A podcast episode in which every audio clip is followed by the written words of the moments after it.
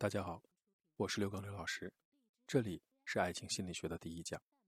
每个人都渴望体验爱情的奇妙感觉，一段健康、和谐、浪漫的爱情，能够让我们过得更快乐、更自信、更独立。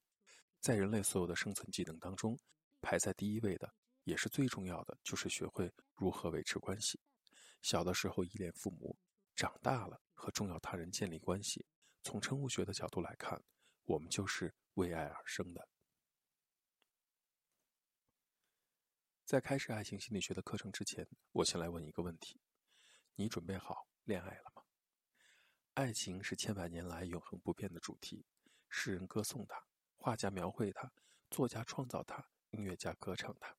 每个人心中都有自己关于爱情美好的样子。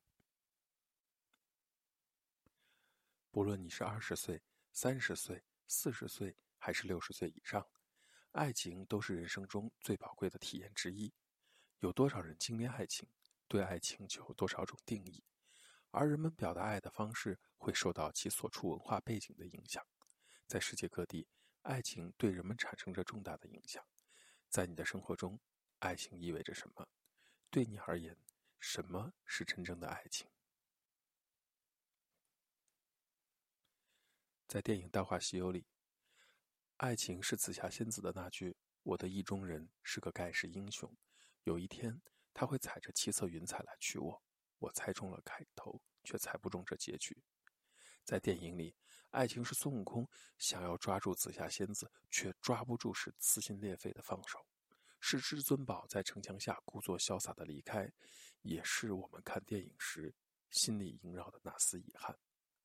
如果让我回忆我记得的那些刻骨铭心的爱情故事，它是老电影《胭脂扣》里。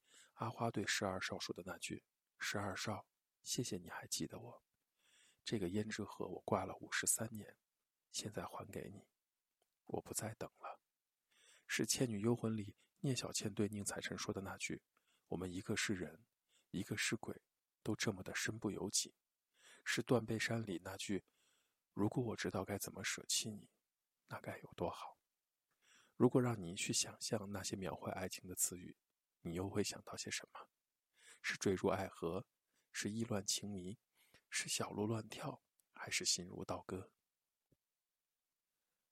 关于描述爱情的词句，我还整理了一些，例如沉醉、熊熊爱火、疯狂、心碎、难受、击中、坠入等等。单听这些词，如果不是和爱情联系起来，一定让人觉得这个人应该是得了失心疯了。讲了这么多。爱情心理学，我们学些什么？这是一门帮助爱情顺利进行，让两个相互喜欢的人相处更好的课程。这也是一门帮助处在爱情和婚姻中的伴侣生活美满幸福、避免吵架的课程。最重要的是，它是一门让我们通向幸福的课程。当我们全心全意地付出爱情，并享受爱情的时候，才是我们最强大的时候，也是我们最美、生命绽放的时候。正因为有了爱情，我们才能够称之为人。那么接下来我要给大家做一个关于安全感的小测试了。以下的一些内容呢，有可能有你生活中的样子，请你记录一下，你会符合几项？怕黑，喜欢晚睡，喜欢或者喜欢坐在角落里或者有窗户的位置，喜欢睡觉的时候抱个东西或者蜷缩着睡，吃很多东西或者不太吃东西。不相信爱情，更不相信一见钟情，念旧，莫名其妙的孤单。喜欢有口袋的衣服，不爱说话或者很爱说话，越是悲伤越喜欢听悲伤的歌，喜欢阅读或者唱歌，穿没有口袋的衣服，手不知道该往哪里放，喜欢听到对方一次又一次的甜言蜜语，同时又怀疑，心事放在心里，喜欢活在自己的世界里。如果你越听越觉得有很多都符合你，那么恭喜你，安全感方面可能还有一段长长的路要成长。不安全感强的人就是这样，要么不相信别人，要么就一股脑的相信别人，没有一点自己的判断。回到爱情这件事儿，有人认为爱情是世界上最棒的事情，有人觉得爱情是甜蜜的忧伤，而大多数的人都期待着在千千万万个人当中找到独一无二的那个人，建立一段亲密关系。享受着彼此带给对方的温暖。那些恋爱中的人常说，从坠入爱河的那一刻起，眼里就只有对方。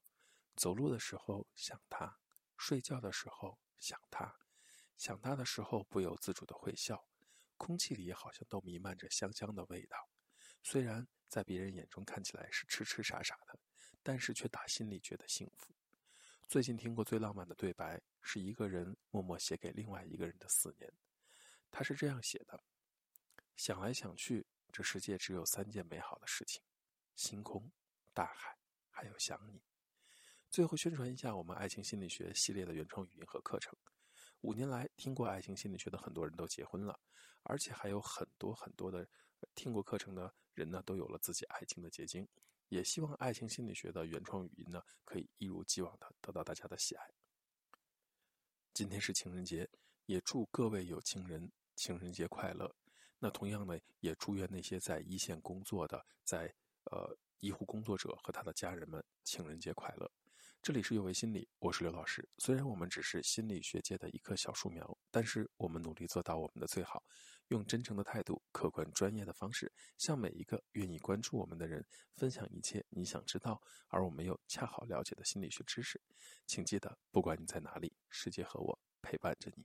再见。